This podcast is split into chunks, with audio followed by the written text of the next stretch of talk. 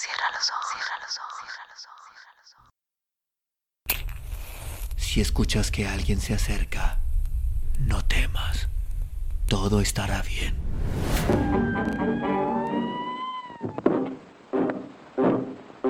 Oh,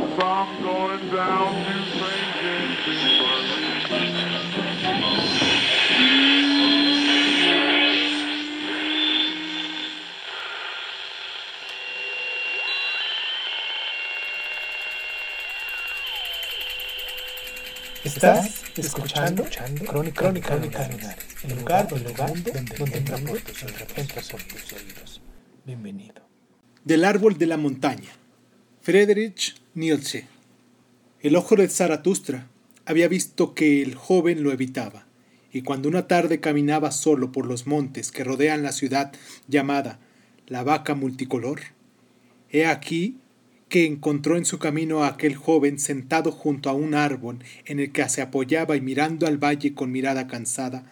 Zaratustra agarró el árbol junto al cual estaba sentado el joven y dijo, Si yo quisiera sacudir este árbol con mis manos, no podría, pero el viento, que nosotros no vemos, lo maltrata y lo dobla hacia donde quiere.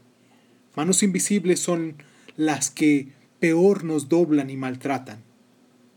Entonces el joven se levantó consternado y dijo, Oigo a Zaratustra, y en él estaba precisamente pensando. Zaratustra replicó, ¿Y por qué te he asustado? Al hombre le ocurre lo mismo que al árbol. Cuanto más quiere elevarse hacia la altura y hacia la luz, tanto más fuertemente tienden sus raíces hacia la tierra, hacia abajo, hacia lo oscuro, lo profundo, hacia el mal. Sí, hacia el mal, exclamó el joven. ¿Cómo es posible que tú hayas descubierto mi alma? Zaratustra sonrió y dijo, a ciertas almas no se las descubriría nunca a no ser que antes se las invente. Sí, hacia el mal, volvió a exclamar el joven. Tú has dicho la verdad, Zaratustra. Desde que quiero elevarme hacia la altura, ya no tengo confianza de mí mismo. Y ya nadie tiene confianza en mí. ¿Cómo ocurrió eso? Me transformó demasiado rápidamente. Mi hoy refuta a mi ayer. A menudo salto los escalones cuando subo. Esto no me lo perdona ningún escalón. Cuando estoy arriba, siempre me encuentro solo. Nadie habla conmigo. El frío de la soledad me hace estremecer. ¿Qué es lo que quiero yo en la altura? Mi desprecio y mis anhelos crecen juntos. Cuanto más alto subo, tanto más desprecio al que sube. ¿Qué es lo que quiere éste en la altura? ¿Cómo me avergüenzo de mi subir y tropezar? ¿Cómo me burlo de mi violento jadear? ¿Cómo odio al que vuela?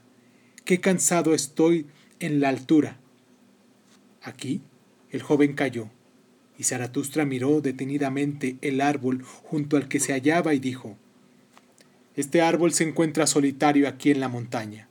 Ha crecido muy por encima del hombre y del animal. Y si quisiera hablar, no tendría a nadie que lo comprendiese. Tan alto ha crecido. Ahora él aguarda y aguarda. ¿A qué aguarda, pues? Habita demasiado cerca del asiento de las nubes. ¿Acaso aguarda el primer rayo? Cuando Zaratustra hubo dicho esto, el joven exclamó con ademanes violentos. Sí, Zaratustra, tú dices verdad. Cuando yo quería ascender a la altura, anhelaba mi caída, y tú eres el rayo que yo aguardaba. Mira, ¿qué soy yo desde que tú nos has aparecido? La envidia de ti es lo que me ha destruido. Así dijo el joven y lloró amargamente. Mas Zaratustra lo rodeó con su brazo y se lo llevó consigo. Y cuando habían caminado un rato juntos, Zaratustra comenzó a hablar así. Mi corazón está desgarrado, aún mejor que tus palabras. Es tu ojo el que me dice todo el peligro que corres. Todavía no eres libre, todavía buscas la libertad. Tu búsqueda te ha vuelto insomne y te has desvelado demasiado. Quieres subir a la altura libre. Tu alma tiene sed de estrellas, pero también tus malos instintos tienen sed de libertad. Tus perros salvajes quieren libertad, ladran de placer en su cueva cuando tu espíritu se propone abrir todas las prisiones. Para mí, eres todavía un prisionero que se imagina la libertad.